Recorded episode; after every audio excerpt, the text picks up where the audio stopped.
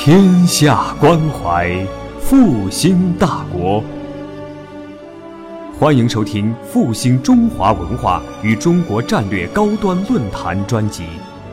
复兴论坛是由兴业全球基金与复旦大学共同发起，兴业全球基金主办的一项高端文化论坛。复兴论坛致力于中华文化的探索，关注中国复兴的每一步。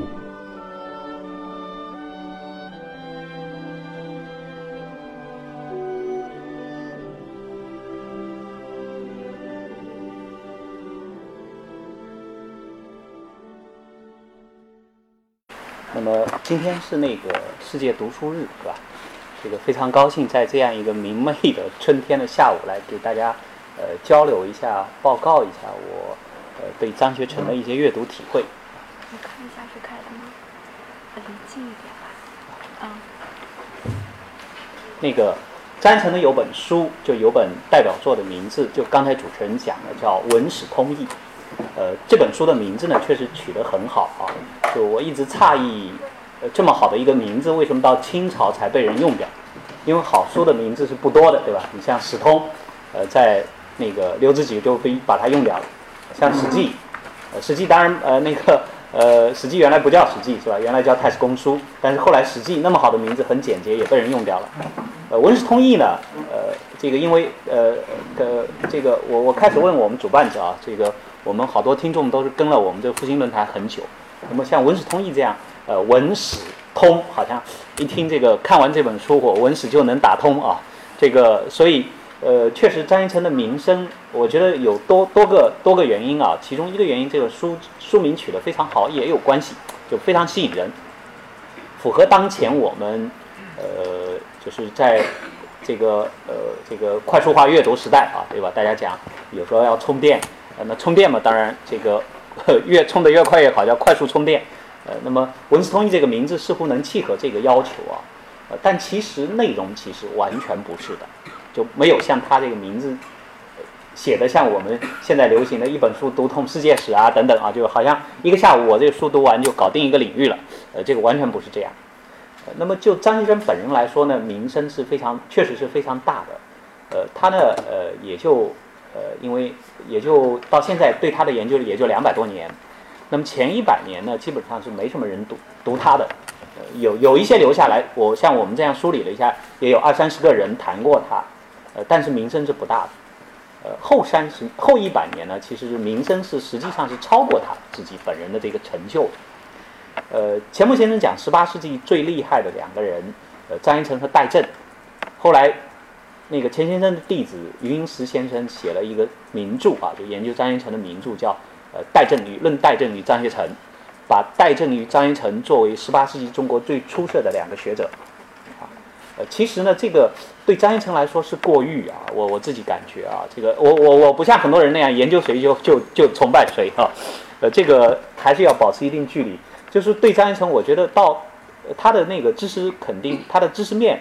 他的这个学问肯定没有戴震好，呃，他的那个才华，就算当时啊，就算清朝那十八世纪，呃，就算他同时，就他的那个有才，肯定没有那个袁枚、袁随园有才，啊，他的文章肯定没有当时桐城派那些人写的好啊，就算学，就算学术文章，呃，那个汪宗也比他写的好啊，这个虽然张学成文章也写的不错，呃，但是，呃，他确实到。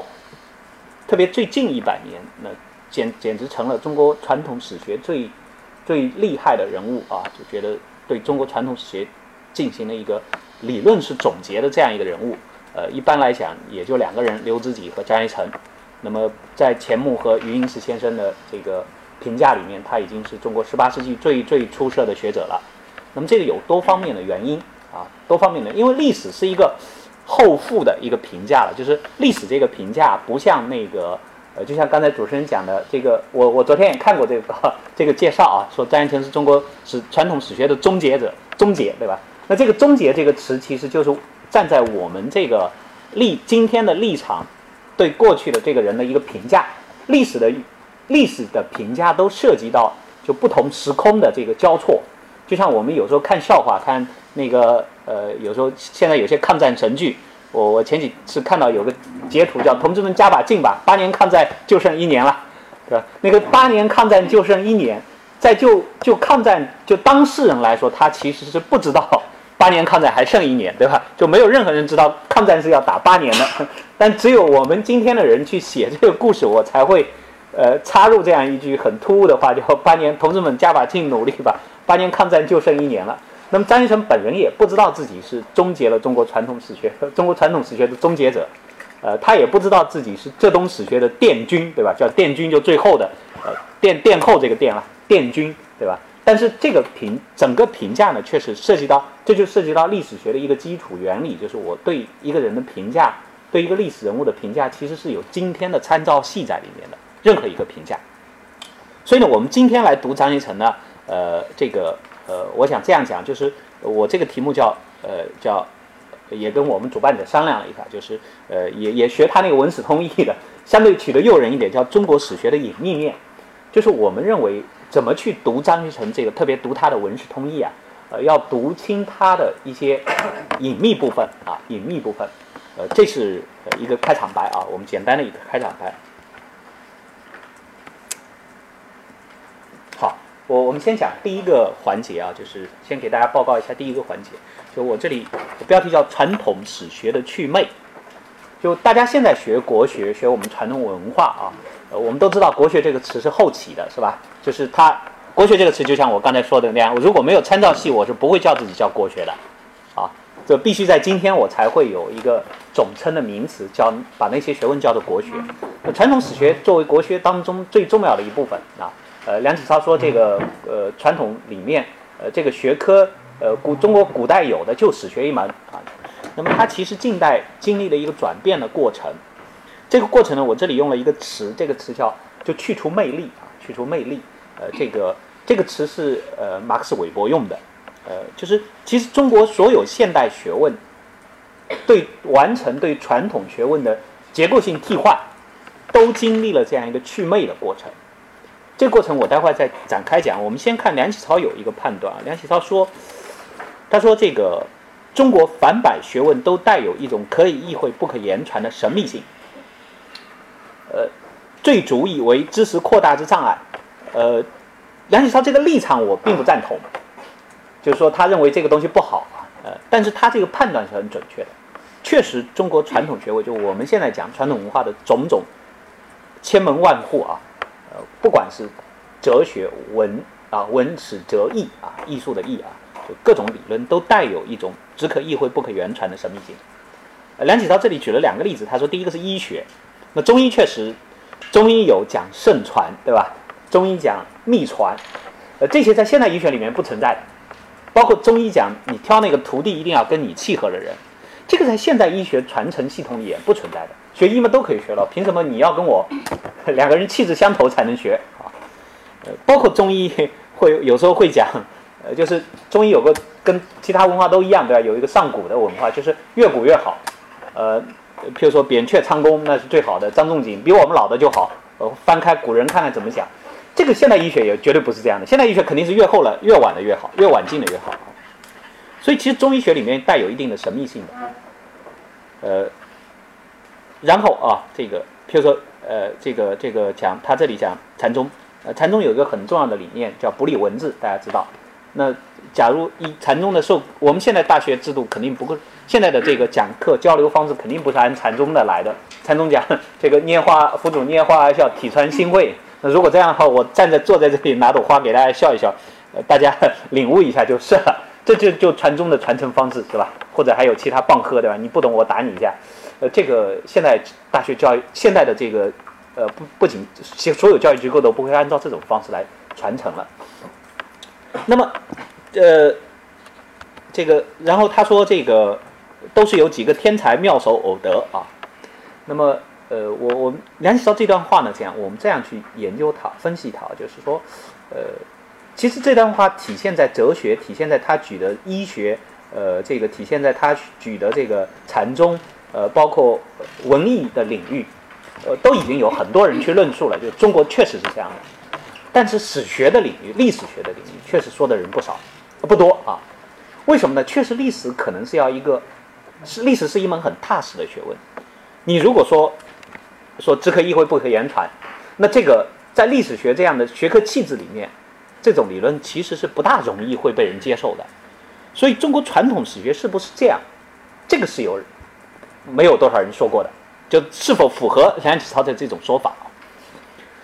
还有一个呢，那个那就像我刚才说那个医学是这样，对吧？那个呃禅宗是这样。我再随便举个例子，像像书法，我们现在夸奖一方一一篇书法作品写得很好，老师就经常会用用这很神神了，这个对吧？就这这句诗神了，呃，这个这个形容词来形容它。那么有有个是书法理论家，也是个书法家，非常呃出色的啊，叫邱正宗先生，就写过一本书叫《神居何处》。他就问：“那这个神在哪里呢？啊，你你说这篇书法作品神啊，比如说挂在那里‘好雨知时节’，这个这个神了，这个神究竟在寓居在哪里？这个确实是一个问题啊。就是你像中国古代说这个诗有意境，对吧？有境，呃，王国维说有境界则志成高阁，呃，有意境有境界就好。那我们其实有些诗，我们读起来是没我我我不能描绘它这个意境在哪里。”呃，你比如说我们最著名的中国古诗最最著名的“床前明月光，疑是地上霜”。床前明月光，疑是地上霜。假设翻译成白话文，或者假设翻译成英文，跟一个不同文化系统里的人讲，其实他是不能领会的，就不能领会你们中国人为什么会把这样一句诗当做第一流的诗，这没什么意思啊。月光洒在床前。啊，这个床有有争议啊，不一定是那个我们睡觉的床啊，这我们不去展开讲了。就月光洒在床前，我抬头看看月亮，低头想想老家，这这这算什么东西嘛？呃，那么这显然是有有，我们平常以我们的话来说，这叫有意味。那么这个意味在哪里？不在这个诗的具具体的意思里面，那么它在哪里？这个其实是传统文化很重要的一部分，而这部分在现代科学的眼光啊，科学传统下，这部分是没有什么容身之地。为什么呢？我们刚才讲了韦伯的这个，呃，这个说法，对吧？理性化，就现代社会是进入一个所谓祛魅，就换句话说呢，就是我们都要用理性来衡量一切了。那么在这种情况之下呢，呃，这是一个后现代的哲学家去评论的啊，叫说这个事物不再可能隐匿什么神秘的和不可言说的力量，你说不出来，那你就是没东西。我举个例子啊，这这种思维怎么进入我们？主流的以前都不是的，嗯，举个例子，你就像胡适，呃，我们知道新文化运动的这个最重要的奠基人，那么胡适有的思维就非常科学。他举个例子，他说杜甫的《秋兴八首》啊，这个古代古往今来都认为是很好的诗，但他说胡适说这个很很差，这诗很差，为什么呢？他没说出什么东西。那么胡适的这个这个 假设就是，你是首诗，你是首好诗，你就得说出点什么。你如果说不出一点什么，呢你不是好东西。但是中国传统文化里面有好多大量的这种说不出什么的感觉啊！我今天要论证的就是中国历史学其实存在这个面，这一面。呃，这一面为什么现在到被被抛弃啊？是因为我们这个时代其实是所谓讲理性啊。呃，我们这里讲前现代到现代，前现代到现代最重要的一个区别就是。就是这是布克哈特意大利文艺复兴时期的文化这本名著里面，其中被争议率最高的一段。他讲这条线呢，划在那个呃十五十六世纪的意大利，对吧？此前人类都是人类意识是处在一种这个一层沙漠之内啊，呃，就是朦胧的面纱之下，被信仰、幻想和幼稚的偏见所组成的。只是到十五世纪、十六世纪之后的意大利，就基本上就文艺复兴之后，这层面纱才开始烟消云散，理性之光才开始摄入啊，这是人类迈入现代一个最重要的精神标志。但是这个呢，同时我我们这个是赞成他的啊，这个是好事，这当然是好事。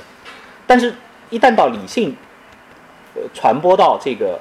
横挂到这个，横贯到整个像中国这样的各种传统文化的体，这种地方性知识体系里面呢，就形成一个，就现代学术。我们现代学问做学问有一个非常重要的特点，就我们是无法容许我刚才说的那种，就说不出来的这种东西的容身之地的。所以这是王半生讲的一个特点啊，就是说，呃，就台湾的那个中研院的，呃，那个，呃，一个一个研究员啊。也是很著名的学者。他说，现代学术呢有一个特点，把研究的东西呢客观化、对象化，取于研究的态度。这个研究的态度就是超然于他、超然于外的。就我不能，就像我研究张学成，我不能不能就我不能呃无原则的说他好，对吧？我我我也不能无原则的说他差。就我知道我们历有些历史学家真的写一个把把一个人写好，他必须投入他的，他要写好拿破仑，他可能就就变成拿破仑啊，他要他有要有这种投身假设感的。呃，也有人就是谁恨他恨谁，比如说他非常恨希特勒，他就写的特别好。这历史学是不能，其实是要有一定的感情摄入的啊，感情进入的。但是确实现代学问有一个很重要的特点，就是说我要采取一种研究的态度，对吧？苹果掉我头上，我不我我我不管我喜欢这个还不是不喜欢这个，它反正掉我头上，我我不能以我的喜好来 来判断，对吧？苹果掉我头上，万有引力定律。呃，砸我脑袋上，不管我喜欢不喜欢，它总是往下掉的。这就是科学的态度，研究的态度。我不能以我的喜好去判断，啊，这是现代学术一个很重要的一个特点。那么这种变化，这种变化，它遗漏了什么啊？所以我们说，呃，一个是此前曾经很很重要的研究中国古代有有一种说法，林玉生先生的一个提法叫创造性转化。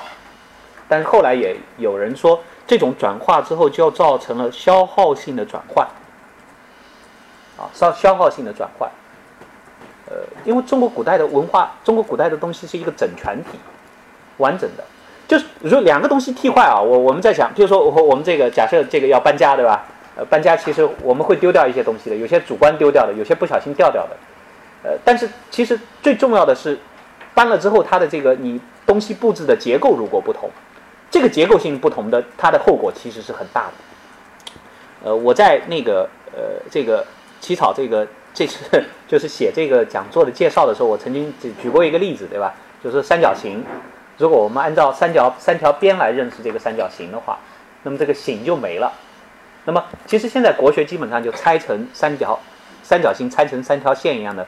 呃，因为现在国学我们都知道，比如说五经，呃，孟文通有个很重要的观点，就是你们不能把六经分成。这个呃什么易易经分成哲学，这个呃这个礼礼礼分成历史学，然后什么诗诗经分分到文学，因为这个一分就六经就不成其为六经了，这是孟文通一个很重要的观点啊，我觉得这个观点非常对。就中国古中国古代的学问转换到中国现代的研究，其实最大的最根本性的一个变化是这种学科分类体系的变化，就你放置这个东西的这个这个格子、这个抽屉、这个书架。有了结构性的变化，而不是说哪本书丢掉了，这个还是其次啊，啊，这是呃我的第一层意思啊，就是说呃中国史学在这个呃近代和现代的这种转换过程中，其实它丢了一些东西，丢了一些东西。那么呃，因为我我这个因为呃这个讲座不不单单是我们史就史学来讲了，我举一个例子，我不知道大家能看看大家能体会出两种不同，两种做学问方式的一个。很重要的不同嘛，我举两本书，两本书都是各自时代的一个权威性的东西。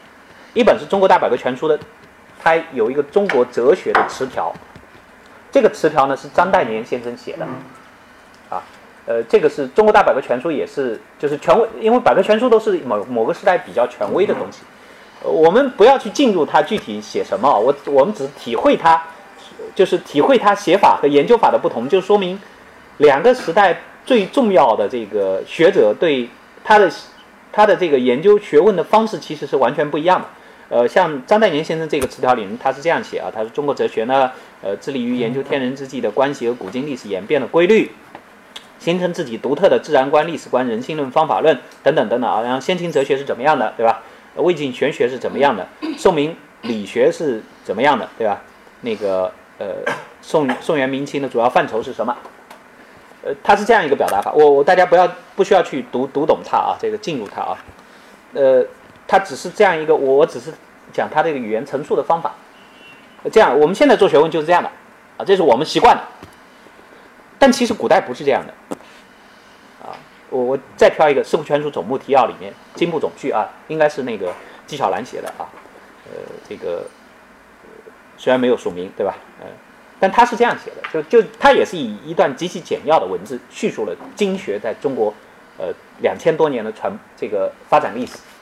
这个跟张岱年这个中国哲学，我我不是说经学就是哲学，不是这个意思啊。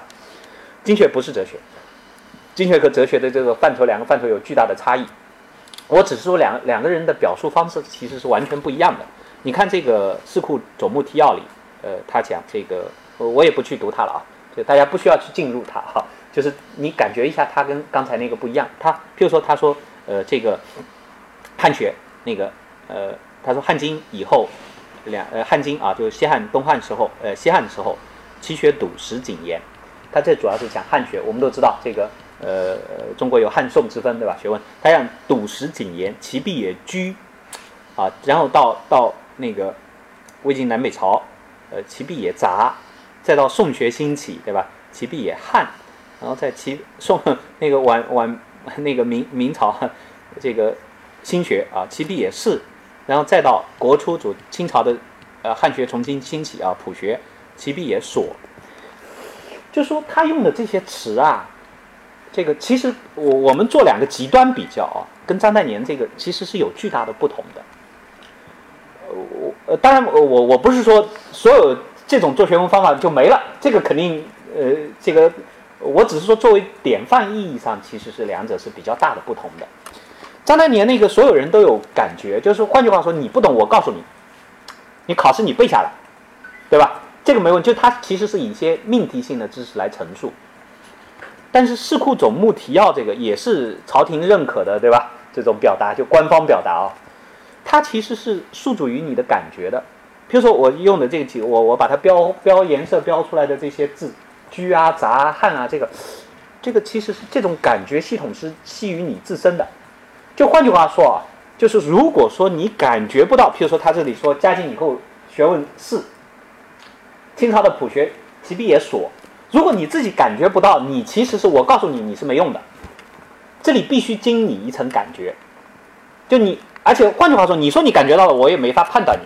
其实啊，你假装你知道，哈，我懂了。哦，这个就是这样的，汉 汉学就是居啊，汉学就是谨言的。其实我也没法判断你，你是否真的懂。这个跟我们读一首诗的意思其实是一样的那种感觉。就床前明月光，你懂了没有？你说你懂了，那你就懂吧。我说我懂了，我体会到了它的好处，但我你要我告诉你，我其实也很难告诉你。但是张岱年的这种就现代学问的这种研究方式，其实我是能判断你懂没懂的。我作为老师啊，而且你不懂，我是可以告诉你的。我作为一个支持性的陈述告诉你之后，你是应该能懂的。比如说，他说那个呃，先秦哲学主要围绕天人、古今等问题展开，这个东西你背下来就是嘛。哦，围绕天人、古今等展开，他这里不经过你，他这里说汉学。很很笃实谨严，他就要调动你的感觉系统，所以这这个这一层次，我觉得那呃中国大百科全书也好，那个四库全书也好，都是两个不同时代最具典范意义的，就是最最权威性的一个著作啊。但是我不是说四库这种写法现在没人这样写了，但是一种很重要的一个从大背景上来看，呃，现在现代人做学问不像四库这种写法了。就不会认可了。我们做的只做张岱年这种，那么这里必必然有一个巨大的变化。这个变化，我我我我我们不展开讲啊，不展开讲了。就是我们具体到那个呃历史学这一层次来讲啊，这刚才只是开场白。我们具体到张一成这个层次来讲，呃，为什么张学成他有这个隐秘面啊？我们怎么读张学成？呃，这个隐秘面又是什么啊？我因为我我我也我我我也刚才说了，经过现代学科洗礼之后，我也不可能跟大家以玄 以神秘对神秘，对吧？我必须用理性去分析这个神秘。我虽然说的是隐秘的东西，但是我用理性把它呃审视一遍啊，理性之光要照到这个神秘之处啊。啊，这是第二个层次，叫张言史义，这是呃张学成对自己学说的一个很重要的概括。呃，他呢给自己的。后辈啊，家书里面写，他说刘刘这个刘是指刘知几啊。他说他跟刘知几有一个巨大的不同，叫流言史义，无言啊，流言史法，无言史义。这个中国目前史学界通常的解释是下面这个解释：说历史史义是指史学理论或者某种观点，史法是指呃某种史书的外部形式啊。呃，这个解释是很糟糕的，这个解释是就是就是把非常出色的一个。一个一个非常有味道的一个话，解释成毫无意思了，就像把“床前明月光”给你翻译成这个在 床前有有有道月光啊，这个就没任何意思了。呃，这个解释我们不取它，我们不展开，因为这个我们不是学科内部的讨论，我们只是呃一个一个我我我们要恢复大家的这种敏感度。这敏感度，张一成怎么讲啊？张一成怎么讲？张一成说他这个十义呢是来自于春秋之义的啊，然后他讲了一大通啊，讲一大通，他就呃这个必有降人之所略，异人之所同，众人之所亲爱，忽人之所谨，神莫之所不可得而居，亦利类之所不可得而泥而微茫渺而微茫渺乎之际，有以独断一心，这个就叫十一。这个就叫十一，无言十一的十一。这段解释啊，这段解释也是张一成研究当中增引率最高的一段。但其实增引率虽然高，我觉得这段解释没说这段话没说出什么东西。大家发现没有？就是什么降人之所略，略异人之所同，这个这个都是否定式的表达。就他讲我五言十一啊，他其实又不言，不能直接说这个东西。呃，我举个例子啊，就说以前。宋那个宋玉讲《登徒子好师傅》讲讲一个美女对吧？针之一分则太白，解之一分则太啊短啊，针之一分则太长，解之一分则太短，施朱则太赤，注粉则太白。就讲形容一个美女了，她如果再高一分那就太高了，再矮一分就太矮了。这个其实是你你这个作为文学描绘是非常好的语句啊，但是其实作为现实当中，增之一分则太长的话，本则本已太长，对吧？假如说这个人一米七三，你说一米七四就太高，那他本来就太高了。减之一分则太短，就说这个语言其实是在现实当中是不可能存在的。施朱则他说那个朱是那个呃红色的那种胭脂吧，施朱则太赤，就是说皮肤就太红了。注粉粉是白色的那个化妆品，那个注粉则太白，就说明他的皮肤本来就恰恰好，不需要去化妆这个意思。但是这这个只是描绘啊。这里也是这样的，降人之所略，异人之所同，众人之所亲，忽人之所谨。就他，你其实不知道张一成说些什么东西。现代学问没法这么说。那么，为什么这段话会成为张一成所有文字里面最核心的一段啊？我们先讲这个《春秋之义》。《春秋之义》倒是可以讲讲的，因为他既然说张言死义来自《春秋之义》，呃，中国古代，我以前跟我们那个国学新知的同同志一直在读这个《春秋》啊。春秋左传学过读过几讲，春秋之义其实是一个现代人讲其实不理解的，什么干什么要讲春秋之义啊？呃，春秋言言外之意，对吧？呃，就那你有意义你不写出来更好吗？为什么要藏着掖着啊？这个其实其实你要对中国传统的东西保持一种，你不要被它神兜兜的，我刚才说了要以理性之光照射过去，对吧？不要被它神兜兜的东西吓唬住。呃，中国好多，就包括现在讲国学，很多人喜欢搞搞得神秘兮兮的，那个多半是骗子哈。这个不能不能神秘化，呃，或者呃，这个首先他在服装上可能神秘化，穿着你们平常不大穿的他，呃，这个当然穿点唐装，其实也不是唐装，没有唐装这一说，对吧？就是，但这个这个呃，不不不不是歧视汉服啊，这个意思啊，就是这个意思，就是说，呃，所有东西我要理性重新审视一遍。这个才是现代学问告诉我们的，对吧？没未经审查、理性审查的人生是不值得过的。苏格拉底讲的，对吧？那么，但是你像春秋之义，我凭什么要把这个意思？你为什么不直接说出来？有什么好处啊？呃，那《论语》有有有人说他断案遭报，对吧？就就你凭什么有话不直接说啊？你要藏着干嘛？你直接说好了，说出来也也是很简单的意思啊。有什么神秘兮兮的？呃，春秋之义中国史学一个非常核心的命题，而且觉得中国史学跟西方。呃，跟现代完全不同，就是我们讲春秋大义，那春秋大义是什么？后来我看了一个，就中国人为什么这么说话啊？春秋为什么这么写？为什么不直接写？直接写了不就好了吗？啊，我后来讲看那个有个法国汉学家叫于连的，他引过，他说你们中国人啊，就老外有一点好，老外对中国人不了解之后，他保持着活原生的、活泼泼的这种好奇心，就不像我们熟视无睹了。他说：“这个林语堂讲过一个骂人的艺术。他说中国人骂人提倡这种骂人最高境界。他说骂人不能直接骂，骂人要骂的含蓄微妙。你骂他一句，要使他不觉得你是骂，等到想过一遍之后，才觉得哎呦发发挥不好，对吧？我们吵完架，我们知识分子都老觉得我们发挥发挥不好，就是哎呦，原来他那句话是骂我的，让他由让他由笑着的脸孔由白变红，由红变紫，由紫变灰，这才是骂人的上层。这是林语堂说中国人的啊。”这个呃入木三分啊，这个我们就能理解了。我们好像是这样觉得的。然后那个有有本有本讲中中国国民性的比较早的一本书啊，呃，那个阿瑟史密斯写的。他说中国人发怒时会相互骂，但是拥有巧妙的骂人语言呢，呃，就是说最好呢是用隐喻的方式，在吵架的时候呢，对方抓不住其真正的含义，因为这样的隐喻像裹着糖衣的苦药，需要对方消化才能体会。呃，这两条这两条信息，我倒觉得理拿来理解春秋之意，倒真还不错。就是我们要解释我们为什么中国这么重要的，呃，原初的史著《春秋》啊，《左传》《春秋》，为什么他讲这个义？春秋之义，春秋有五例，对吧？其中第一例就是叫威而显。其实以现代人的，你说话不好好说，威而显有什么好？威又怎么能显，对吧？威要么就是隐秘之处啊，微妙之处啊，显又很显白，威如何能显？这是一个矛盾。他讲危而显，然后由此体会中国的政治。其实中国政治为什么《春秋》因为是岂不是是本史书，是本政治书，对吧？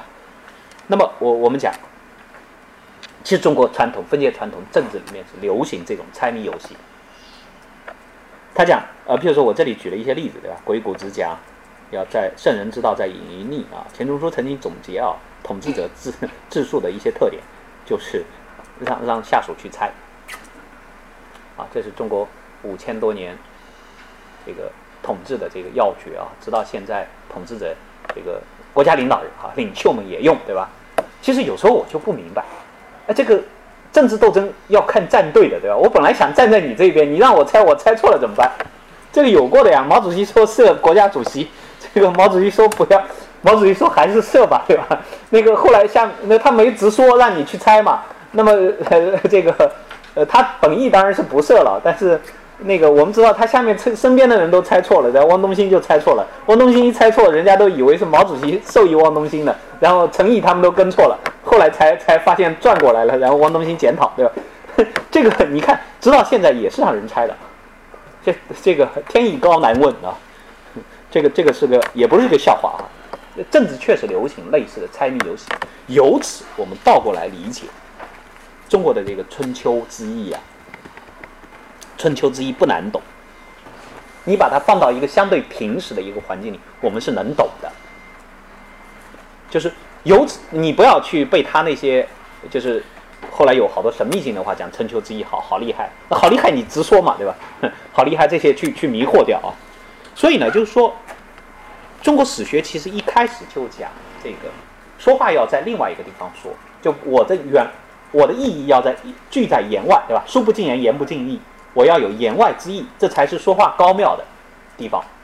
中国史学也受此影响，中国文学、诗画都受这个理念的影响。这是一点，就无论什么，这个都受这个影响。史学也受这个影响，特点就在春秋之意这个概念上。但是，所以叫叫推崇这种叫文见于此，文献于此啊，起义在彼。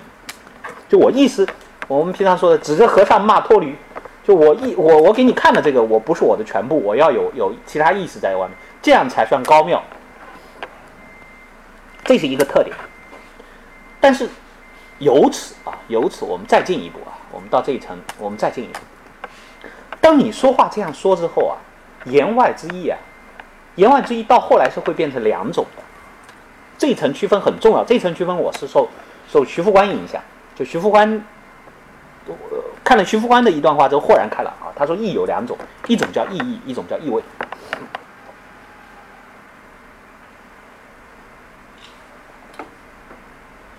就言外之意有两种情况，就我刚才说的，指着和尚骂脱驴，那个这话不是句好话，对吧？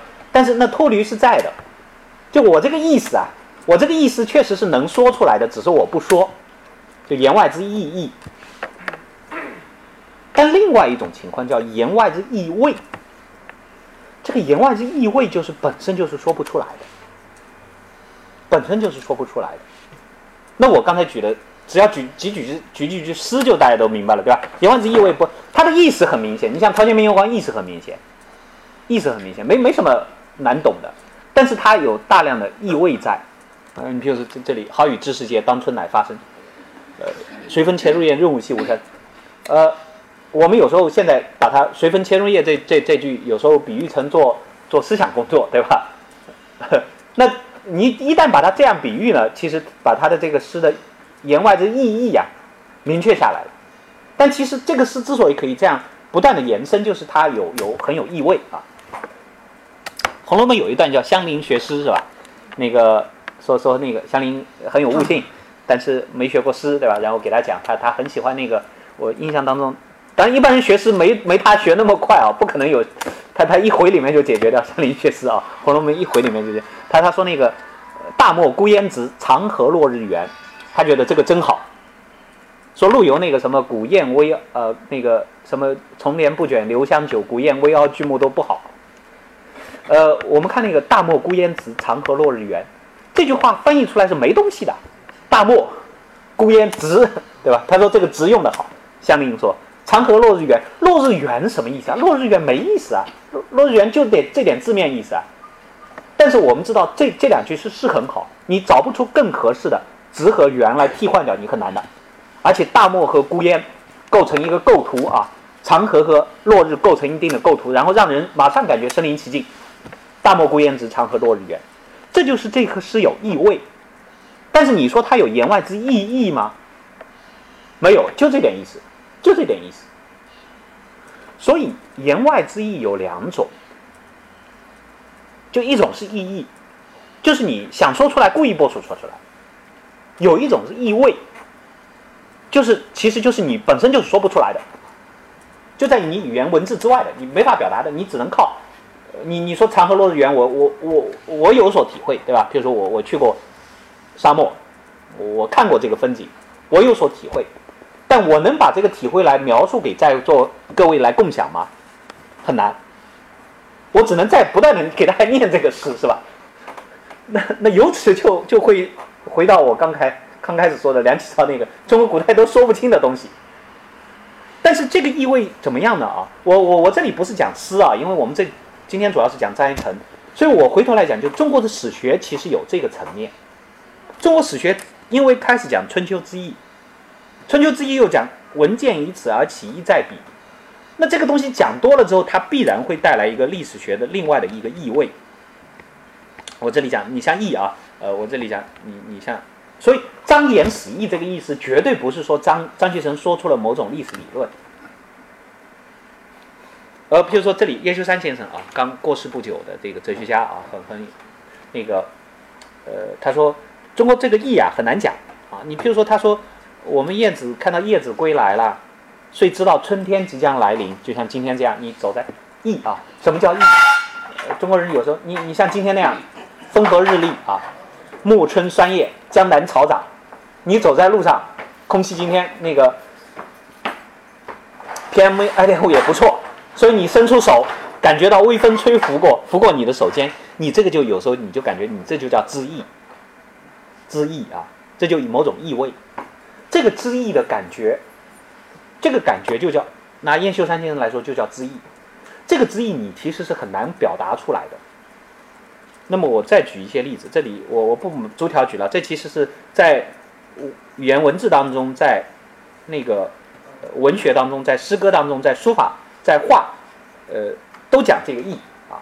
这个意其实很重要的原因，我我们在讲，譬如说写意画，中国的写意画很有意思啊。这个这个说法，中国写意画绝对不是某写出了某种意，这个不是写出某种意义啊，其实只是说某种意味，这个意就只能讲意味。啊，就它不是某种意思，写意画不能教的。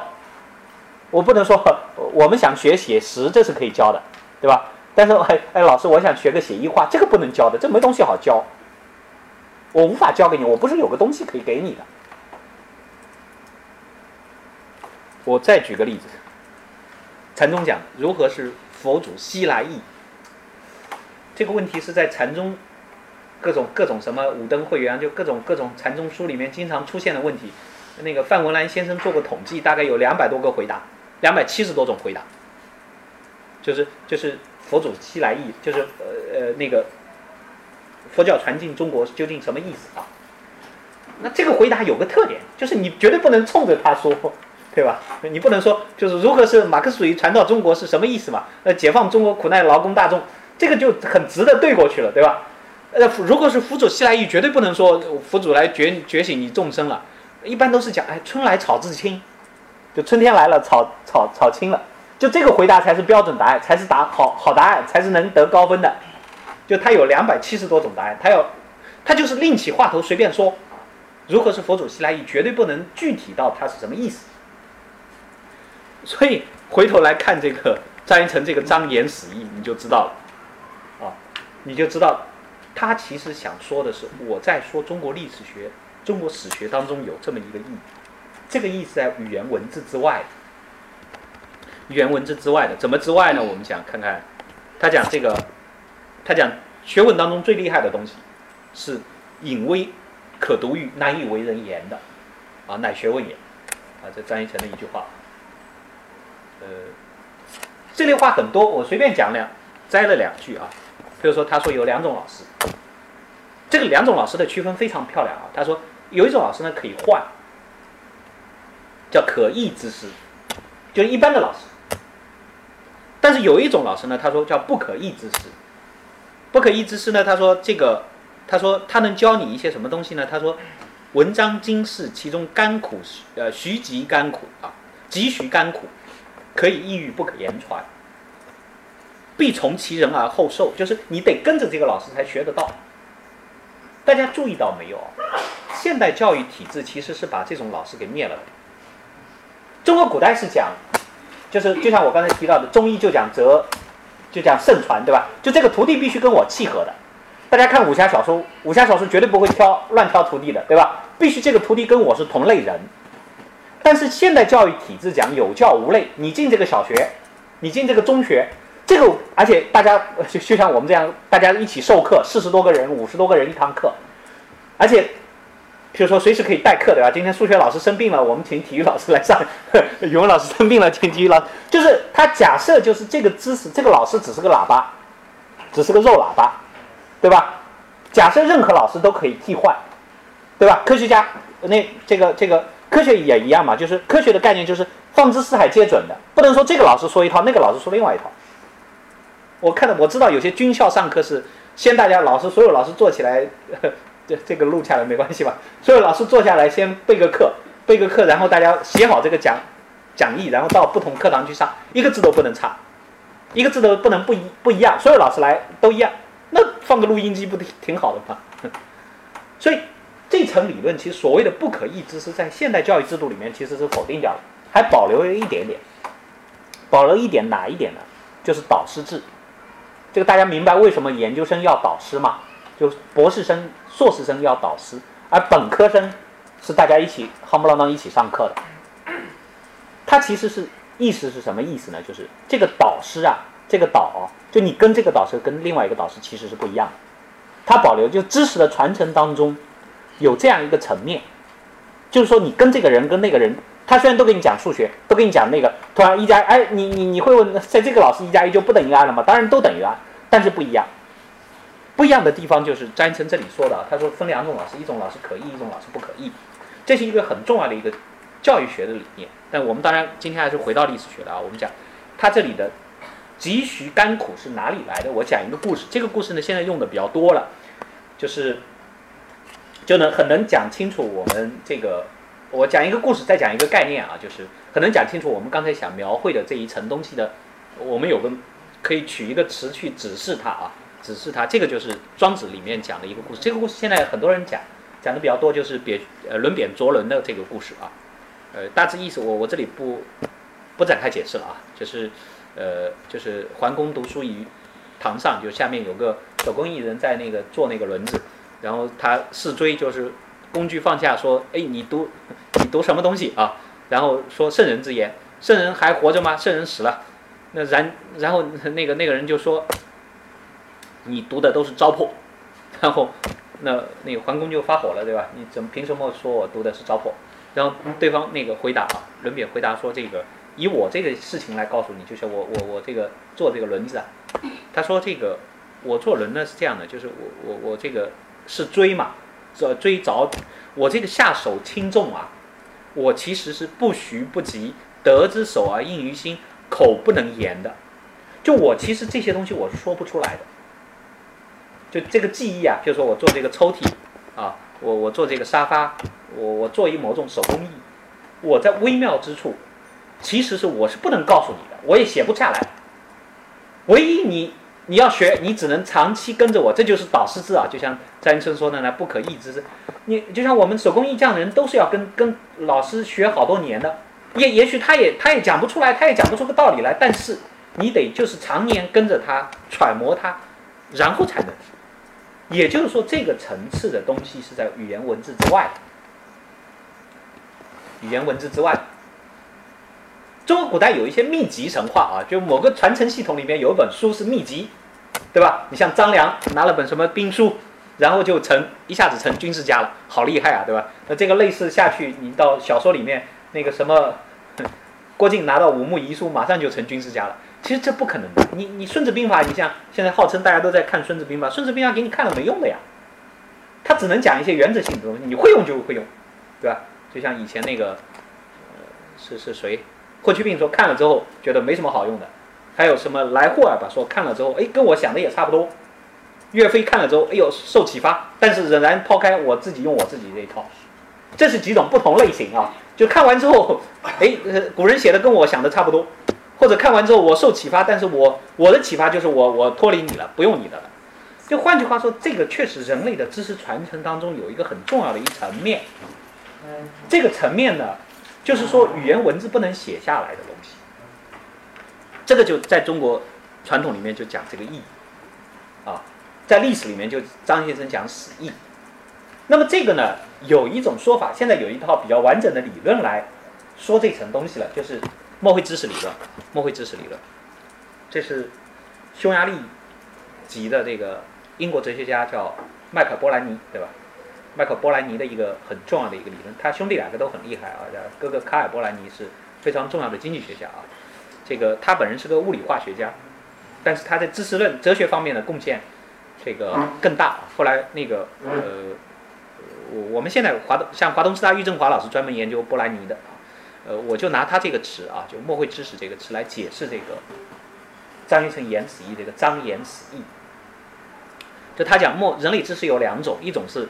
书面文字、图表能够写下来的、表述出来的，但另外一种呢是无法表达的语言表达，就像就像我正在做某事的行动中所拥有的知识，就像刚才那个轮扁着轮啊，就是做这个轮子的这种手工艺的知识、写诗的知识，包括我我说的这个意境啊，某某首某某句诗句的意境啊，随风潜入夜，润物细无声这句诗的意境啊，大漠孤烟直，长河落日圆这这句诗的意境。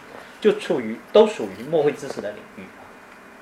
好，这是我们讲张言史意啊，这是第二层次。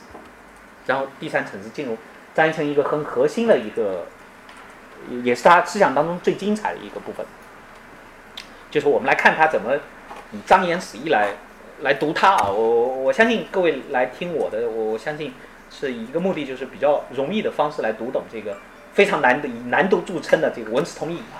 我们看以我们以一种什么样的方式去读这个文字通义啊？文字通义这个转载率最高的一篇文章叫《书教下》，《书教下》里面呢提出一个，呃，他从《易经》里拿来的一句话，他讲，呃，师之德，元而神卦之德方以治。他就把天下的所有学问呢，特别是他他把历史书分成这两种啊，分成这两种叫元而神和方以治。讲点个人阅读史啊，我就是。呃，九九三年吧，大概读读书的时候看到张一成这一段话，觉得若有所悟啊，然后才把研究自己的研究方向定为张一成。当然后面有各种考虑，对吧？因为张一成留下的东西不多，我这辈子能看完哈。研究张一成的也就两百年，我也能看完，他也不会影响我 其他兴趣啊。呃，这个都有各种考虑，但是最早确实是见到这一段话，我觉得写的真好。然后呢，这个就就开始对他感兴趣了。我稍微解释一下啊，就是他这句话“师之德，元安生；卦之德，方以知”，从《易经》里来的。这个具体易易卦怎么算，这个我不是专家啊，这个我不是专家。这个师草呢，就他师之德就师草就是拿来做占卜的了。那么大概算出来对吧？是阴爻还是阳爻？然后呃，再再组成一个卦对吧？大致是这样啊，就是这个。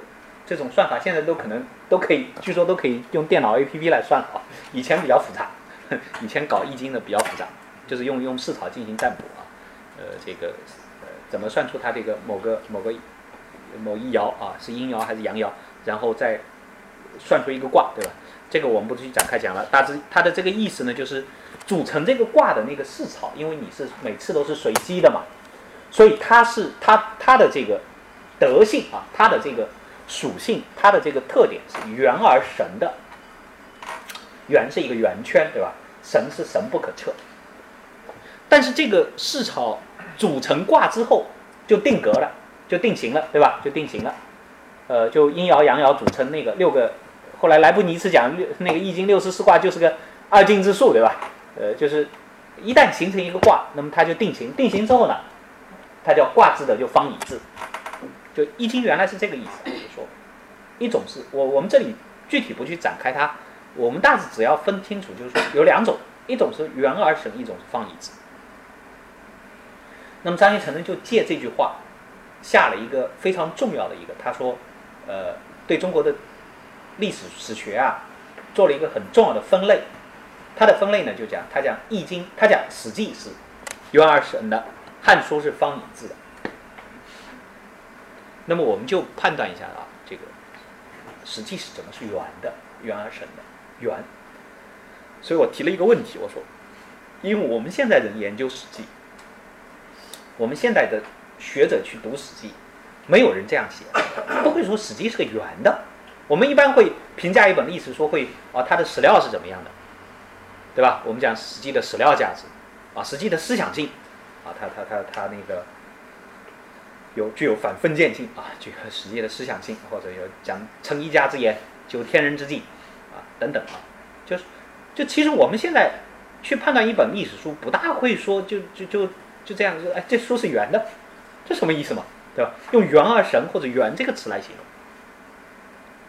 这个就跟我们现在的研究史记的方式其实有比较大的一个区别。那么这个区别在哪里啊？我们解释一下，这个“圆 ”，这就涉及到就张言此意的这种，就读中国史书、中中国传统一种很重要、跟现代人完全不适应的一种方式。我举一些例子啊，张一张一成呢还讲过一个话，他说。仁者乐山，智者乐水，或者有些人，王立先生讲仁者要山是吧？啊，智者要山应该读要，其实不对啊，我觉得读乐。为什么呢？我的理解是断句不一样。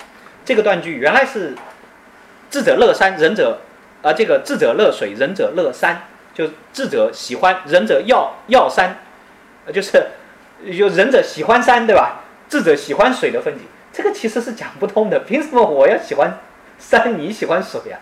其实它是这个意思啊。就是我我为什么讲这个意思？因为跟我下面的解释有关。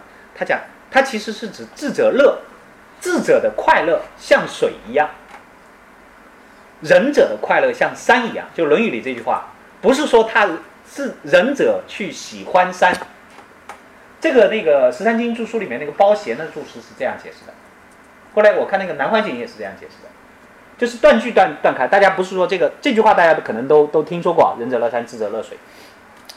这个我觉得比较好的解释，不是说仁者去喜欢山，这个解释不通的。我不是仁者为什么喜欢山？我仁者也可以喜欢水啊，智者就喜欢水，而是智者的乐，智者的快乐像水一样，仁者的快乐像山一样，啊，像山一样。然后那个张琛就讲啊，这个人之中长不可见，而景物在天地间，与人心必有得其事。这是个什么现象呢？就是。得到我们有一句很有意思的现象，就是风景即心境。这句话是钱钟书总结的，风景即心境，就是客观物啊，就像就像客观物其实是没有没有情绪可言，对吧？呃呃，天地有大美而不言，就是它其实是没意思的，它所有的意思都是你的投射。对吧？你比如说小小朋友写作文都知道，我们今天走在欢快的走在马路上，路边的花还冲我笑，对吧？花怎么会冲你笑呢？这是你的投射，这是你的投射，心理学术语叫投射。但是确实存在这种，就像我这里讲，春山怎么样，夏山怎么样，那，秋山怎么样，冬山怎么样？好像春夏秋冬，感觉它物体自然物有情绪，包括李白的诗啊，“浮云游子意，落日故人情。”浮云有游子意吗？浮云才不管你游子什么事儿。落日故人情，我们能感觉到就是这诗很好，就是它也它就并列啊，它就一个并列。浮云游子意，落日故人情。他没讲落日是故人情，落日像故人情，这个就啰嗦了，没意思。它就是浮云游子意，落日故人情。由此，我们得解释为什么风景是心境。比如说仁者要，为什么我仁者仁啊？智仁者乐乐山，为什么仁者的？大家看那个弥弥勒佛那个像山一样的，在在寺庙门口，他的那个笑，为什么他像山一样？智者像水一样？这个是有你需要有一个解释的。这个解释呢，呃，后来有有个理论啊，叫哥斯达心理学啊，这个现现在的心理学叫哥斯达心理学，里面有一个理论，有一个很有意思的理论叫呃叫做意志同构。呃，下面的解释是钱钟书的啊，呃。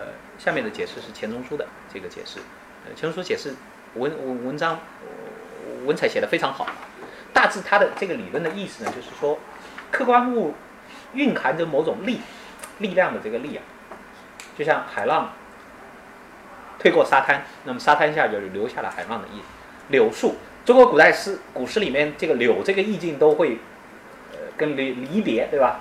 跟离别经常讲这个杨柳。昔我往矣，杨柳，呃，这个烟雨霏霏的《诗经》里面，这个就柳柳树在在中国古代诗的意境里面是跟你离别的情绪是一样的。那么柳树这个动感，这个力的感觉，跟人的这种离别情绪的这个力的图示是一样的。由此啊，由此会出现这种所谓的意志同构理论，就是说，客观物体的这种蕴含的这个力，跟你情感的这个力一旦和。和谐，它就能引发你这种情感、感情，引发你这种感情。所以，仁者乐山，就仁者的乐，呃呃，仁者乐山，仁者的乐要像山一样，就它的这两者的力的力力的图式是一样的，力的构图是一样的。由此，我们回到这个，回到和圆和方啊。所以，怎么理解张一成讲《史记》是圆的？汉书是方的，就是原神方之时，史汉传达的力感在视觉上的一种结构等同物，就是《史记》就是圆的，因为《史记》给你传达的这种力的感觉，它跟圆形给你传达的力的感觉是一样的。我列了一些历代名家评《史记》的一些语言啊。《汉书》是怎么样的？这个我不去念了。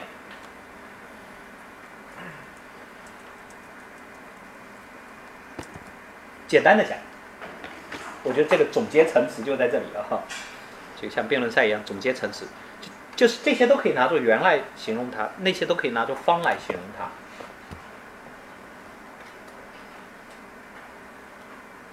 这就是以方圆两个概念。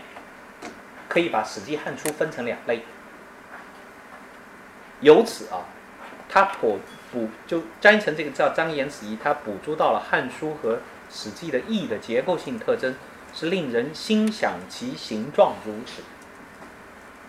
哦，读到《汉书》就想到圆形，啊，读到《汉书》就想到方形，读到《史记》就想到圆形。于是这个就成了张学成所有史学评论当中最著名的一个论点，也是因为他。用这种方式最极致的一点啊，呃，那么这种方式有什么特点啊？这种方式其实是调动人的感觉的啊，这种感觉是现在现代学问当中会被人知，会并不是认被认可的，对吧？我举个例子，我说那个柯兆武先生讲过一句妙语啊，就就跟这个跟跟这个袁成方式差不多的啊。他说那个何先生，呃，何先生讲罗素是干的幽默，弗洛伊德是湿的机智。这个这个话其实很，你你看过罗素和弗洛伊德，你就会体有体会。但是你你就你你说不出这样的话，有时候觉得什么叫干的和湿的，我无没法传递给你。我有时候举 举罗素一个例子，罗素一个幽默，他说那个，呃，他说有些修女洗澡穿衣服洗的，因为为什么？他说上帝要看到啊，要 穿衣服。然后罗素就说，我就不能理解这个修女了。这个首先他把上帝想的那么坏啊，要偷看你洗澡，这个我们暂且不说。那么他为什么能想象上帝的眼光能穿透这个，穿透那个房子，却穿透不了他那个衣服啊？那你你看他这个反驳，就他他很机智。那么这个反这个这个他有幽默感，但他这个这个我为什么觉得他这个“干”字用的特别好哈？就我就觉得就就这就何先生能肯定呃卢梭的那个西方哲学史呃下卷是他翻译的对吧？就就他是有体会的有些东西啊。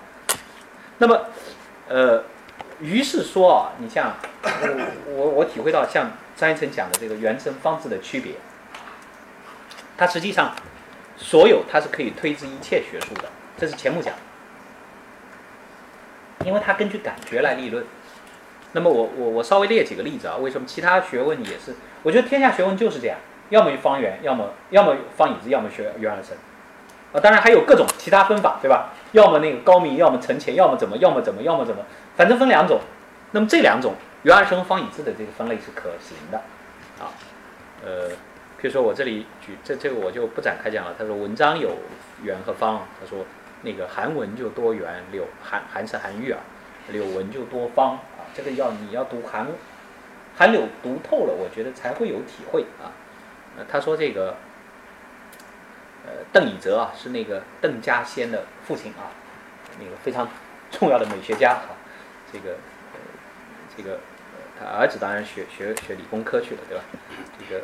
邓邓以哲留下东西很少啊，没几篇文章，但是很很漂亮啊。他跟中白花是齐名的，中白花的东西也不多啊。这个他说画中就那个南中为圆，北中为方。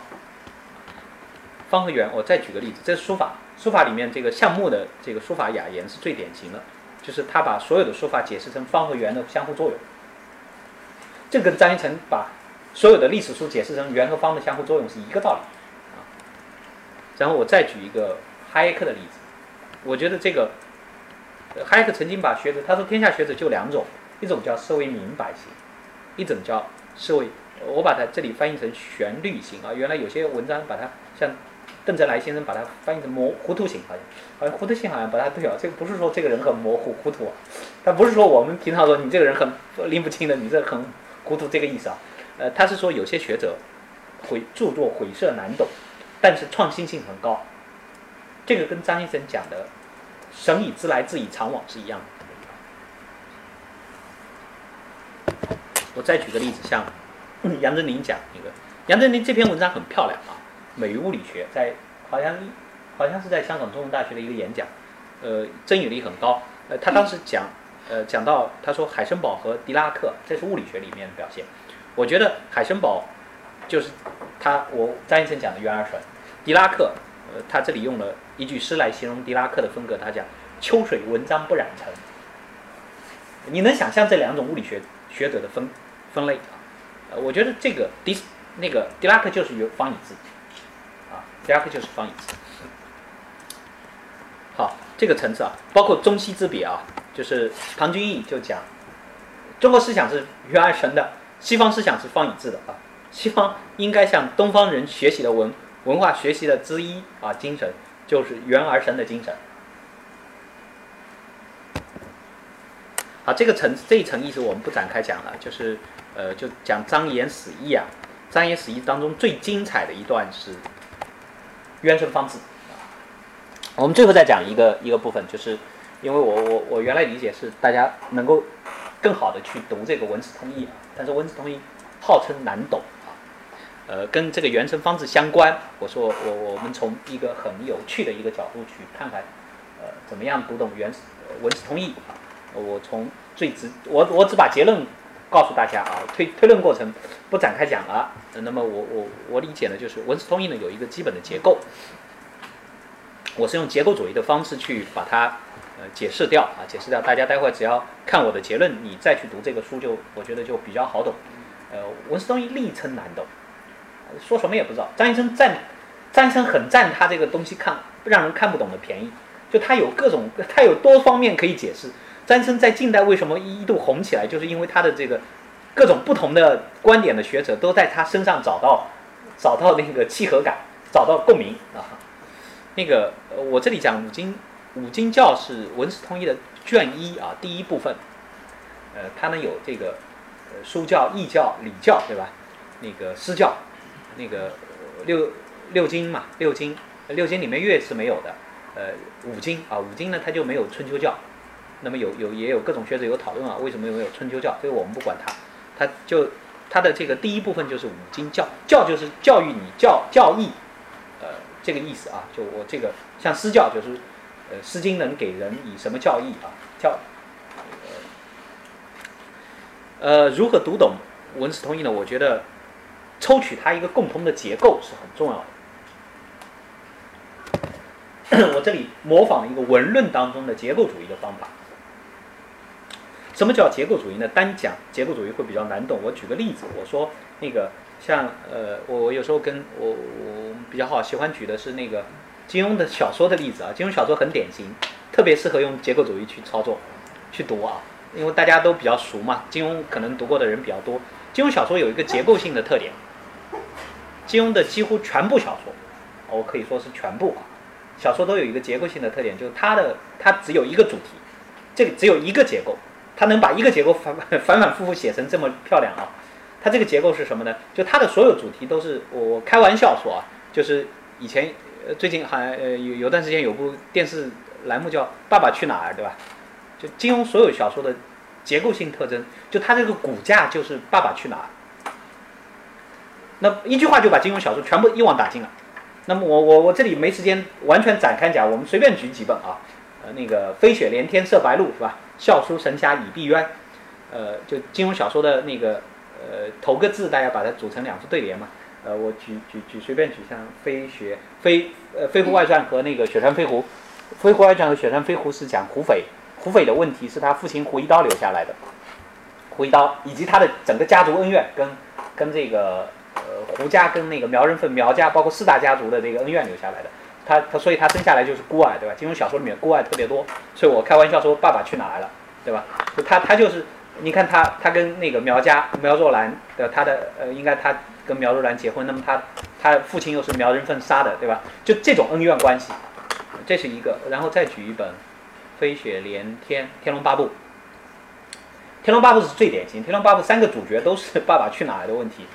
萧峰的问题是，读过的同志可能都马上就知道的。萧峰的问题是他真真正的父亲把他那个养父给杀了，然后他在追寻杀父过仇人过程当中，都不断的发现自己原来父亲是契丹族的，对吧？父亲不是这个民族的，对吧？所以有有一然后产生一系列的问题，啊，一些误杀什么的，就是搞清楚了也也就解决，然然后他就死了，对吧？呃，那个虚竹的问题是虚竹也是孤儿，从小就被。被被人抱被人抱走，虚竹的问题是他明白自己爸爸是少林方丈的，同一天爸妈又死了，对吧？然后段誉的问题嘛更搞笑了，对吧？也是爸爸去哪儿的问题，就是他他喜欢一个就是他妹妹，是吧？都是他爸爸带给他的问题。后来发现原来那个段正淳不是他爸爸哦，然后 那个真的所有问题都解决掉了，对吧？呃，这个我当然是开玩笑啊，就是呃你包括其他的啊，飞雪连天射白鹿，他射雕英雄射雕神雕三部曲里面都是啊，包括像。杨过的问题，呃，张张无忌当然他的问题是义父的问题，就义父也是类似于父亲的，他父亲就是张翠山，就是因为谢逊死掉的嘛，对吧？包括像那个令狐冲，令狐冲是师傅的问题啊，也是一个父亲的角色啊，呃，不是他的直接的父亲啊，他也是孤儿。所以，就金庸小说的所有问题都是爸爸去哪儿的问题。那么这个问题，我刚才这种分析法啊，就这种分析方法，就是我这里讲的结构主义的方法。就是小说遵循一定的情节，遵循一定的结构。那么张玉成这个结构是什么呢？呃，就我我我主要是刚才举这个例子，主要是解释他这种方法。张玉成这个结构其实就是我刚才讲的，就是圆和神的，呃圆圆而神和方以字的结构，来把五经做了一个区分。他有一段话，他讲义之象也，师之心也，变化而不可方物。这个变化而不可方物，就是我们刚才讲的圆而神。礼之官也，春秋之利也，谨言而不可假借。这个谨言而不可假借，就是我们刚才讲的方以字。于是我把它画了个表，它其实就是这样。五经啊，这里涉及几个经了？礼、诗、易、春秋啊，已经有四四种在这里面了。那么还有一个没在里面的，我把它补充进去。它就是哦，我这个这个字应该在这边，这个因为 PPT 有点变形。礼，礼是严谨的，《尚书》，《尚书》是元而神的，是变化的，《诗经》诗经》的《诗经》的笔心，对吧？我们知道，心就像我刚才说的，呃，文见于此，起义在笔。诗肯定是变化的，意，意呢？刚才讲诗草，诗是意词，文字写下来的是方以字的。意象，就我们卦象嘛，从卦象这个角度来讲，张先生讲意象通六艺啊，所以是变化。春秋，春秋之利啊，谨言不可假借。春秋之意，就刚才讲的，春秋之意又是变化。所以它其实大家去读它的这个《文史通义》啊，也比较好读。这个表搞清楚了就搞清楚了。它其实就是这样，然后我就能解释它大量有好多话。我我我我把它，它这些话原来真的好多人都不懂。我我觉得反正至少翻译的也没一个翻译对过啊。我觉得，但是我觉得这个表一搞清楚，就它的大量的在五经教里面，如果你们去看啊，呃，你其实就能搞懂了。我我把它翻译成公式啊，这个是因为它的这个结构特别明显。他讲尚书无定法，春秋有成立，那就是什么二比比五 a，对吧？二比比五 a，这个比是指那个那个对对对比的这个意思啊，对比的这个意思。就我我这里用冒号。他说意象通于诗之比心，其实这这些话本来都很难懂。意词通于春秋之力，哎，这其实也很好懂。a 和 a 比嘛，四比一和四 a 比三等于三 a，四比一等于三 b，你看上面。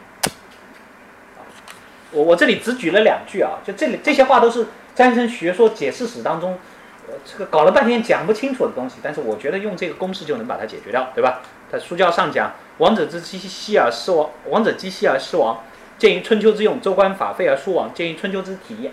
这话原来真的不能不这个真搞不懂，搞不懂之后你把它翻译出来了，翻译出来就是比等于 b 嘛，a 等于 a 嘛，所以三 b 等于二五 b，然后跟那个一 a 等于五 a 哈。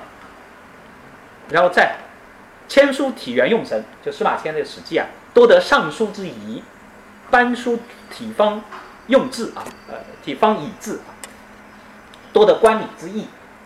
这就是二 B 传承到六 B，一 A 传承到七 A，这个一和七都就到这里，我我把它再加进去嘛。看书是那个方字的，《史记》是六啊，我把它编了号啊，前面是五经啊，六是《史记》，《史记》是元神的。然后他在书教下里面成天讲那个通鉴记事本末很厉害，就是八嘛。这个结构什么结构？就是就是二十世纪语言学最重要的一个发展。他讲这个人类的语言就两种逻辑，这两种逻辑啊，这两种逻辑就是一种是横向的，一种是纵向的两个逻辑。这是索绪尔的一个基本理论啊，这个我我不能展开讲，但是我可以最简单的告诉大家，他这个理论什么意思呢？就是我们打牌。打牌出牌就两种依据，一种是它是顺的，对吧？一二三四这样，你譬不能说，比如说你你你十，我我不太会打牌，就是呃一二三四可能能出的，你如果缺了个三，你就不能出，这叫这叫相相，就是这个纵向的一个结构。还有一个横的，就是一对，就是一对二，一对三你可以出啊。那张学成这个就是一副牌嘛，就是一副牌嘛，就是你你这个一二三四是就像你连着出的。那个一相似是 A B 是能能对着出出对的，对吧？它的所有，你就以这个逻辑去理解它。这个逻辑当然有背后有大量的一个理论啊。这个理论是呃，我们讲结构主义理论的一个基础，就是这个所谓的所谓的这个横向和纵向的理论啊。呃，那么这里呢，我觉得张一成的所有思路都是由这个而来的。那之所以由这个而来，为什么由这个而来？呢我们又回到一个。就是回到一个部分，就是我我讲，你你读懂一个人，你一定要切入他最独特的思维方式，就这个人的想法跟人家是有哪些特点不同的。所以我在讲，最后我们讲一这个层次的意思，就张一成的思维方式上的特点。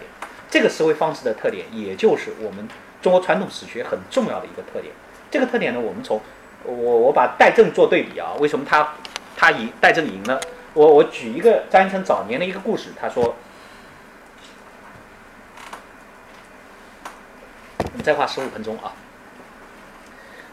现在心理史学有一种做法，就是研究一个人啊，一定要搞清楚他早年干什么了，对吧？像那个弗洛伊弗洛伊德写那个呃莎士比亚早年的一个梦，对吧？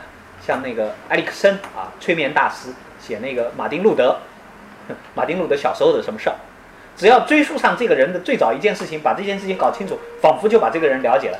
这种方式是有道理的啊，呃，这是有有同志笑。其实这种方式为什么有道理，我也搞不清楚。你现在去问心理做心理咨询，咨询师肯定把你的现在的某些心理疾病原因归因于你少年时期的某件事，爸爸虐待你啦，或者妈妈怎么骂你啦，或者你某次离家出走了，对吧？你看那个犯罪心理那个美剧都是讲这个逻辑啊。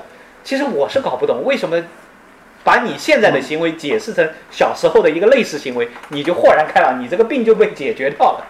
甚至有些心理疗法，这个现世还不够，就是小时候还不够，还把你追溯成所谓叫前世疗法。说你上个上辈子是干什么的，对吧？比如说你说你有时候老是觉得这个这个高领的衣服穿着不不舒服，脖子脖子很难受，他会告诉你你上辈子是被断头刀宰掉的，对吧所以你觉得难受。这这当然是一个走入一个玄玄境了啊！这个但是确实他的逻辑是不成立的。凭什么一个人小时候的就决定了他以后？我你告诉我呃你你告诉我我有个癖好，然后你告诉我你的根源在于你小时候某件事情，然后我就想通了，我就好像把病治好了。这个原因不是 原因的揭示不等于不等于治病，对吧？不等于治病，但是确实也很有趣啊。这个办法我们不妨一试。所以我我也曾经我这个以 以玩笑的方式做过运用过这种方式，就是各找张学成和他和学术史上跟他一直处于像像周瑜和诸葛亮的这样的关系的雨亮，并是庾亮的代证的一个各自的一个早年故事来解释他的思维方式的特点。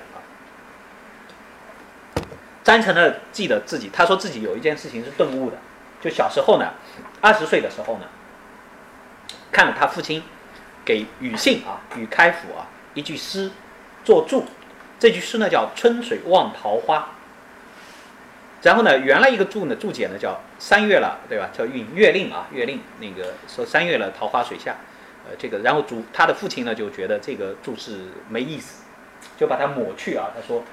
望桃花于春水之中，神思何其绵渺，就把这句诗重新解释了一遍，让张学成由此顿悟啊啊，这个就觉得这辈子开始进思想进入一个新境界。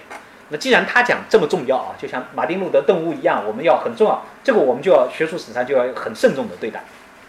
我权且把它放在这里啊，我们待会儿再讲他的这个早年故事。我们做对比，戴东原、戴震，也是。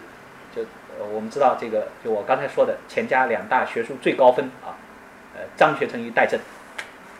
戴震也有个早年故事，就小时候他也有件事，十岁的时候，这个故事好像现在写入了中学课本，我一问好像都知道哈。戴震难师难难师啊，就大致什么意思呢？就是说先生四岁才能言，说他十岁才能说话。说戴震是清朝最重要的小学补学大师啊，语言学大师。但是这个人十岁才会说话，呃，放到现在的教育体系里面，所有幼儿班都不会收他，不会收他，他就挂掉了啊，他就不会 不会成功了，对吧？呃，他说这个问熟诗啊，他说大致意思是就是说，这话是孔子讲的，曾子写下来的。那么这这个这件事情又是谁写的？朱子写的，朱熹说的啊。那朱熹是哪朝人？宋朝。曾子是哪哪个时候？孔子是哪个时候？周朝。相去几何啊？几千年啊？两千年左右。那么朱熹怎么知道啊？啊，这是戴震的，十岁了就把老师问倒了。老师说：“哎呦，这这小朋友厉害啊！这小朋友厉害。”我我们体会一下他跟张学成的这两个故事的不一样啊。我仍然拿刚才我打牌的举例好吧？就戴震这个人打牌只会打一二三四的那种打法，就他中间缺不了一根，就他缺不了一个一个数，就他不会跳。就他他只会一二三四，比如说一二四就不能了，不行了。我们打牌对吧？一二四就不行。就你看他强调，我我用学术术语讲，就他强调这个相邻关系，就他强调这个相邻关系，就他的这个因果环节是不能中断的。这个其实是现代科学。为什么胡适在整理国故的时候，第一个就找上戴东原？啊，第一个找上张学成，后来觉得张学成不大对劲啊，后来再找上戴东原，然后把戴震给扶起来了，对吧？我们知道这个整理国故运动，中国，他认为中国普学最具科学精神，呃，清朝的几个学者非常有科学精神，所谓科学就戴震这种说法了，就是他这个戴震这个很著名的，后来有句口号啊，著名的学术史方法论就清朝钱家汉学一个基础，就戴震的这一句口号。他讲“由字通词，由词通其道”，就是讲一本书啊，呃，为什么普学钱家的汉学是研究这个？他就是你觉得你每个字都得搞清楚，一个字搞清楚了，然后搞搞清楚词，再搞清楚词，再整段搞清楚了，然后你就成功了。他讲由字通词，由词通道，必有见，就以以以训诂明道，就这个意思啊。就这是这句话是，呃，钱家学术最重要的一个奠基的学术史、学术方法论口号。但是我们刚才讲这句话的潜藏的一个意思是什么？自然不能跳跃。我出牌的一二三是连着出，就像那个呃朱熹的隔孔子两千年，他就觉得吃不消了。戴震的这个特点，这个特点不稀奇啊，这是科学方法论的一个基础。早戴震一百二十年，笛卡尔就说了，笛卡尔就说过啊，西那个西方现代哲学的鼻祖啊，科学方法论奠基者之一啊，笛卡尔就说他有四条原则，他说其中一条原则就是我们要把难题啊。分解成一个一个的，就把一个大的题目分解成一个个小的，然后我们一个一个去完成。直到现在，我们比如说我们要干一件事情，对吧？我们其实也是这样，对吧？我们要三步走，比如说要实现 中华民族伟大复兴呢，三步走，对吧？我们要干成，比如说要举办这个讲座，那当然你也要分类，做做事情的人啊，肯定要分成几件，把所有小事情凑起来，我们举办成这个讲座。这个是没错，问题分解法，这是科学思维的一个基础。中国人古代就缺这种思维，所以胡适才在戴东原身上找到这种思维，如获至宝，就是中国古代有科学思想的萌芽。但是这个东西错在哪里呢？他错就没有张学成那种聪明了。错在哪里？我我举个例子啊，他太强调这个连续性了。古希腊有个悖论叫阿克琉阿阿克琉斯追不上乌龟，阿克琉斯是古希腊第一勇士。我们有些电影里面就那个布拉德皮特演的，对吧？这个演过这个人物，呃，我们中国我我翻译成中中文就兔子追不上乌龟了。呃，芝诺这个悖论他讲怎么叫兔子？为什么兔子追不上乌龟？他是这样论证：呃，假设乌龟先跑，乌龟呃，兔子在 B 点，乌龟在 A 点，对吧？乌龟跑到 A 点了，然后兔子开始追，那么 A 点和 B 点。中间肯定有个终点，假设 C 点，对吧？就说到这里，兔子要追上乌龟，肯定要先到 C 点，对不对？就 A、B 点的一个终点嘛，先到 C 点。那么，它当兔子跑到 C 点的时候，乌龟就往前跑了一点了呀，乌龟又不会不动，就跑到 D 点。那么 D 点跟 C 点之间又有一个终点 E 点。那么兔子跑到追的要追上乌龟，它得跑到先跑到一点。那这个时候一点，当兔子跑到一点的时候，乌龟又跑到又往前跑了一点了呀，跑到 F 点，于此不断类推，永远追不上乌龟。这个道理对吧？大家明白明白他这个推论的逻辑了吧？就是 就是，呃，我不知道如果有附图，我这里应该搞幅插图哈，就很清楚了。就是呃，乌龟不会不动的，它永远往前推的，往前跑的。虽然它们会永远越来越接近，但是永远追不上。但是我们知道这个跟跟我们现实生活经验是违背的，对吧？戴东原这个思维方式，就刚才所讲的科学的思维方式，就犯了这个毛病。就他太要这个连续性了，他太要连续性了。就是 上帝造这个鸡蛋，不是先造半个再造半个，呃，然后拼成一个鸡蛋，他就一造就造一个，一造就造整个。所以张一成抓住的是什么呢？就戴东原这个由字通词，由由一个字搞清楚。张张一成反驳他就是，那你不要读书了，我一每个字都要搞清楚，对吧？张一成有一句反驳，我每个字都要搞清楚，我我书都不要读了。所以大家读书绝对要有时候观其大略，就这个意思啊。就，你你你诗经你要每个字都搞清楚，那那你真读不下去。你要上书啊，上书你要每个字都搞清楚，那真读不下去。没必要，没必要。这个要花一定的经济成本，这这个办法虽然科学，但是这个办法会每个字都搞清楚，反而遗失了某些东西。这个东西就张学成强调的另外一个方面，他就讲，我们分析一下他的那个使他顿悟的这句诗，这句诗就是我刚才说的出牌不是像戴震那种出法一二三四的出，它是一对一对的出，它哪里成对呢？就春水望桃花，春水和桃花是成对。下一句叫“春舟极度方方度啊，方度是那个屈原屈原讲过的一种植物吧，啊，那个我们只讲那个春水望桃花，这句诗为什么好？就是我们知道像像现在春天，单一首诗写桃花肯定写不好，桃花必须有水，然后春水望桃花有春天的水有桃花，然后究竟是桃花倒映在春水里面，然后你看到了呢，还是？春水作为一个拟人的东西，可以他通过自己的倒影看着桃花呢，这都无所谓，这都无所谓，就他都可以解释，没关系的。他只是讲春水望桃花，把两个词的相似，因为春春水和桃花是构成我刚才说的一副牌的，它是相似的。只要把这两个相似性的东西并列在一起就可以了。这样的诗很多啊，对吧？我们最典型的就是。枯藤老树昏鸦，小桥流水人家，古道西风瘦嘛，对吧？断肠这个夕夕阳西下，断肠人在天涯。除了夕阳西下，断肠人在天涯，前面几个全部构成这样的对称，就是一副牌，全是对。枯藤老树昏鸦，小桥流水人家，就它呈现一个巨大的相似性，所以就应了雅各布生这个诗的定义啊。这个有点难懂，但是我觉得这个倒真是，呃，很很厉害啊！就是他说什么是诗啊？他说就是把选择轴的对等原则投射到组合轴上。我通俗的解释，就诗的出牌的方式就是一对一对出的，不是像戴东原那样一顺的出的，就一二三四这样出牌的，而是一对后一对红桃五，啊，一对一对一对。你看枯藤老树是一对，老树和昏鸦也是一对，枯藤和小桥也可以是一对。老树和小桥也是一对，就所有奠基于它的相似性基础上，然后这种相似性就把把什么字呢？就中间的虚字要抠掉，你不能说，呃，你不能说这个，就像我们刚才说，呃，那个大漠孤烟直，大漠上面的孤烟直，就这种虚字其实是把它拿掉的。所以我又找到一个很有意思的现象，就张一成为什么他擅长这种思维？他小时候他留下一个记忆，他说自己啊。就像戴震不会说话一样，他说虚字多不当理。哎，这个非常有意思。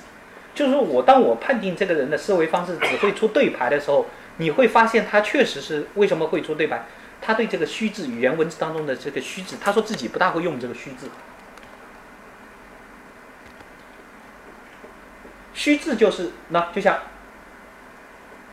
就像什么什么上面对吧？那个呃，就像那个大漠孤烟直，大漠上面有孤烟直，这个上面就是虚字，你必须把这个虚字抽掉，这句话才成诗。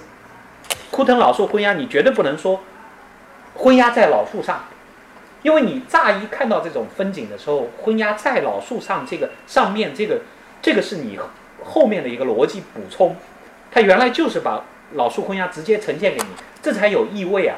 这才有刚才讲张言死意这个意啊，所以张成很我我说我我们讲现代语言学讲这个失语症啊，就像他这种类型的就叫虚字多不当理，就是你是能在他的一些记录里面佐证的，就是这个人他他写文章的时候这个当中的这种转折词他不大会用，就是现在讲这个 有一种失语症叫相邻性紊乱啊，就是犯了这种病的人，就像张元成那样不大会用虚字哈，就他会。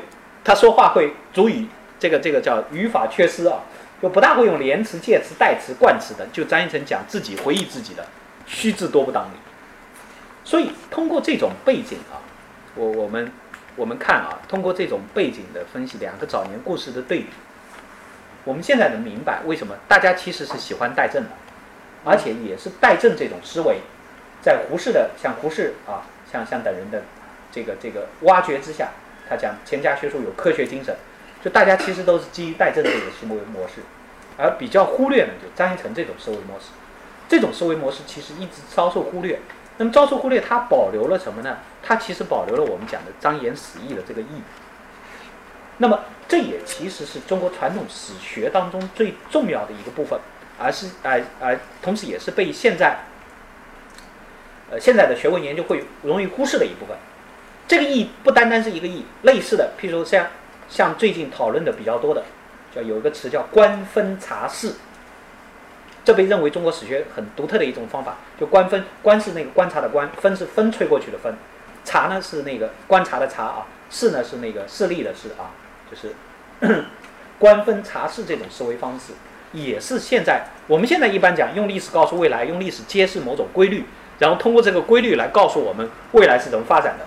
这个跟中国古代的官分察事是很不一样的两种方式，啊，就跟我我我说你做死贵知其意，你你这个人知不知道意思，是否知意，对吧？是否知意？这个知意绝对不是说哦，你懂得，比如说我们懂得，呃呃，这个知意啊，就张言死意这个意啊，张言死意这个，你做死贵知其意，张先生讲，这个知意绝对不是说你懂得，你比如说现在我们讲。懂得某种历史规律，啊，懂得社会发展的五个阶段论，然后告诉你未来怎么样，这个绝对不是这个意思。它的之义代表了一种另外一种，我刚我这个标题就讲隐秘面啊，就是代表了另外一种在语言文字之外的，呃，这样一种呃味道，呃，我讲成意味的这种思维方式。这种思维方式是呃传统所有文传统文化所有各门各类文史译者所共同具有的特点，史学也不能例外。呃，集中体现在张一成身上，懂了这一点，懂了他的这种独特的思维方式，懂了我刚才所说的那种结构主义的一种这个构图啊，那么你读张一成，我觉得就比较容易能读到，读文史通义就比较容易能读到。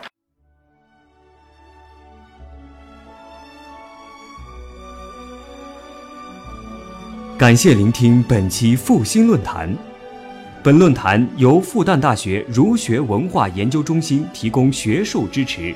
欢迎您关注复兴论坛的微信、新浪微博及豆瓣小站，复兴论坛主页三 w 点复兴 Chinese 点 cn，我们将向您推送更全面的资讯及更优质的论坛。